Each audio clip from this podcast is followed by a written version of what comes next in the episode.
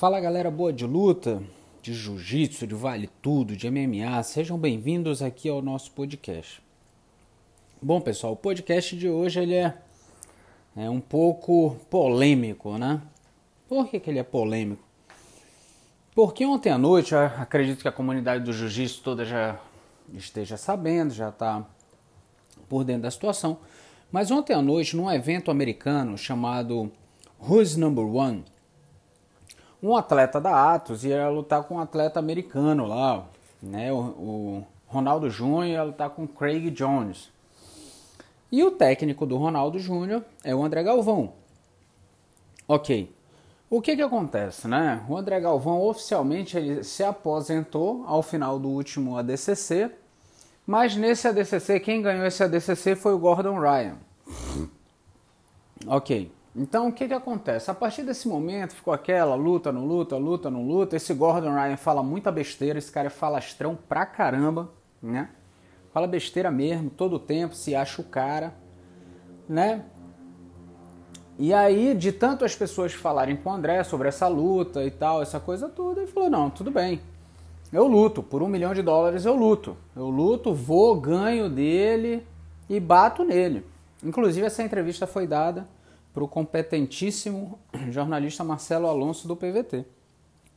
Bom, então nós passamos uma semana totalmente inflamada aí. Era um falando de um lado, o outro falando do outro, um prometendo de um lado, outro prometendo do outro. Pois bem, o que, que acontece? No evento de ontem à noite, tem a luta do, do Ronaldo Júnior, né? E depois da luta começa uma discussão ainda no tatame. Ok, essa discussão ela vai para o backstage. Bom, as imagens que eu vi não tinham áudio, então não dá para saber o que eles estavam discutindo naquele momento. Eu sei que num determinado momento o Gordon Ryan vai dar um tapa na cara do André. Bom, complicado, né? Complicado. Você levar um tapa na cara é muito complicado. E a, e a discussão continua e tal. E no outro momento o Gordon Ryan dá outro tapa no André. Então, assim, é, só para contextualizar, né? Só para contextualizar. O André Galvão é um multicampeão, campeão de tudo, campeão da DCC, campeão mundial de jiu-jitsu, brasileiro, pan-americano, tudo. O cara ganhou tudo.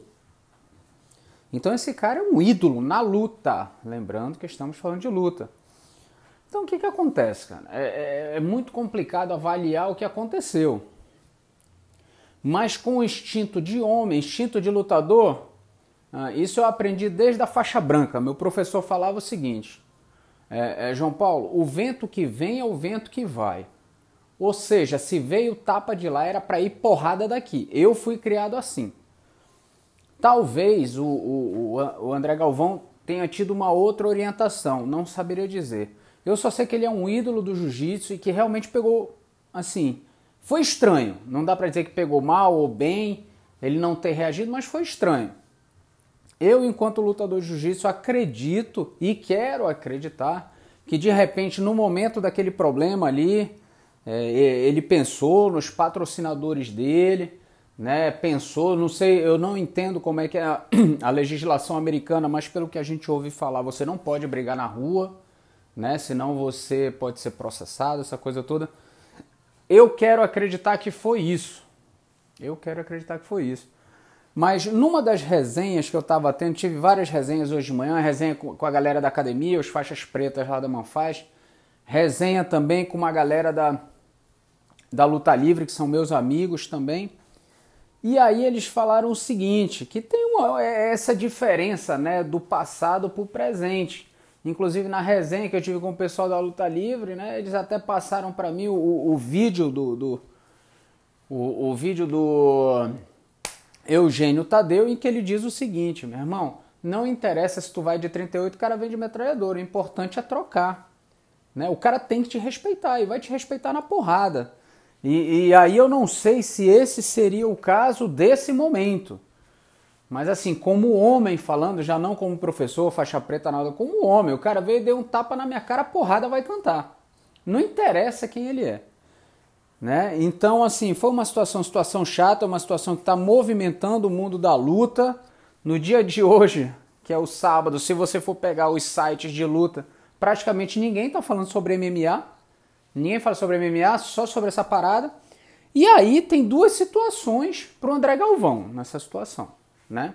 Eu tô vendo alguns sites pedirem que ele aceite a luta no ADCC e tô vendo gente que é a minha corrente, é a minha corrente, né? De que se for acontecer a luta, é, é no vale tudo, é MMA, porque o cara deu um tapa na cara dele, eu não vou pegar um tapa na cara e vou lá e vou lutar grappling com o cara, tem que sair na mão, né? Então, é a corrente que eu vejo. Então, tem patrocinador querendo bancar, tem organização querendo organizar a luta, bota os dois para sair na mão. Tem que sair na mão, porque é, a, a, a fronteira do respeito foi ultrapassada. Então, essa é a minha opinião. Qual é a sua opinião? O que, que você pensa desse caso? Né? Lembrando que amanhã, 18 horas horário de Brasília no YouTube, nosso YouTube, na página do nosso YouTube, a gente vai fazer um ao vivo com esse tema, tá? Então guarde as suas perguntas, guarde as suas curiosidades e guarde as suas opiniões que a gente vai fazer um ao vivo e vamos destrinchar essa parada. A gente vai tentar fazer um exercício de futurologia para ver o que, que vai acontecer. Se esse, se esse ele vai encaminhar para o grappling no ADCC ou vai encaminhar para uma luta de MMA. Beleza, pessoal? Então, muito obrigado, muito obrigado por todos que estão ouvindo, muito obrigado, a gente está crescendo aí dia a dia no Spotify, né? Muito obrigado a todos, mesmo, continue nos escutando, Continue acompanhando as nossas páginas nas redes sociais e vendo os nossos vídeos no YouTube. Beleza, pessoal? Valeu, até a próxima. Os